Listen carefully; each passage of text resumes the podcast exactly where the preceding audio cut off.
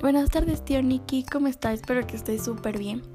Y bueno, me alegro de hablarle a usted sobre lo que es para mí la ciudadanía en mi vida. Y es que a través de esta materia me ayuda a ver el país de una manera distinta, ya que al ser una ciudadana debo respetar los derechos y deberes de mi país. Esto me ayuda a ser mejor persona, ya que también ciudadanía me ayuda a entender el verdadero sentido de qué son los componentes del Estado, entender para qué sirven las Fuerzas Armadas, navales, aéreas y terrestres y la policía, etc.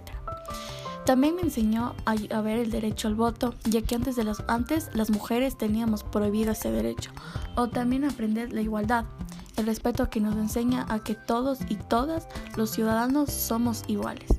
Muchas gracias tío, espero le haya gustado este mensaje que le acabo de decir.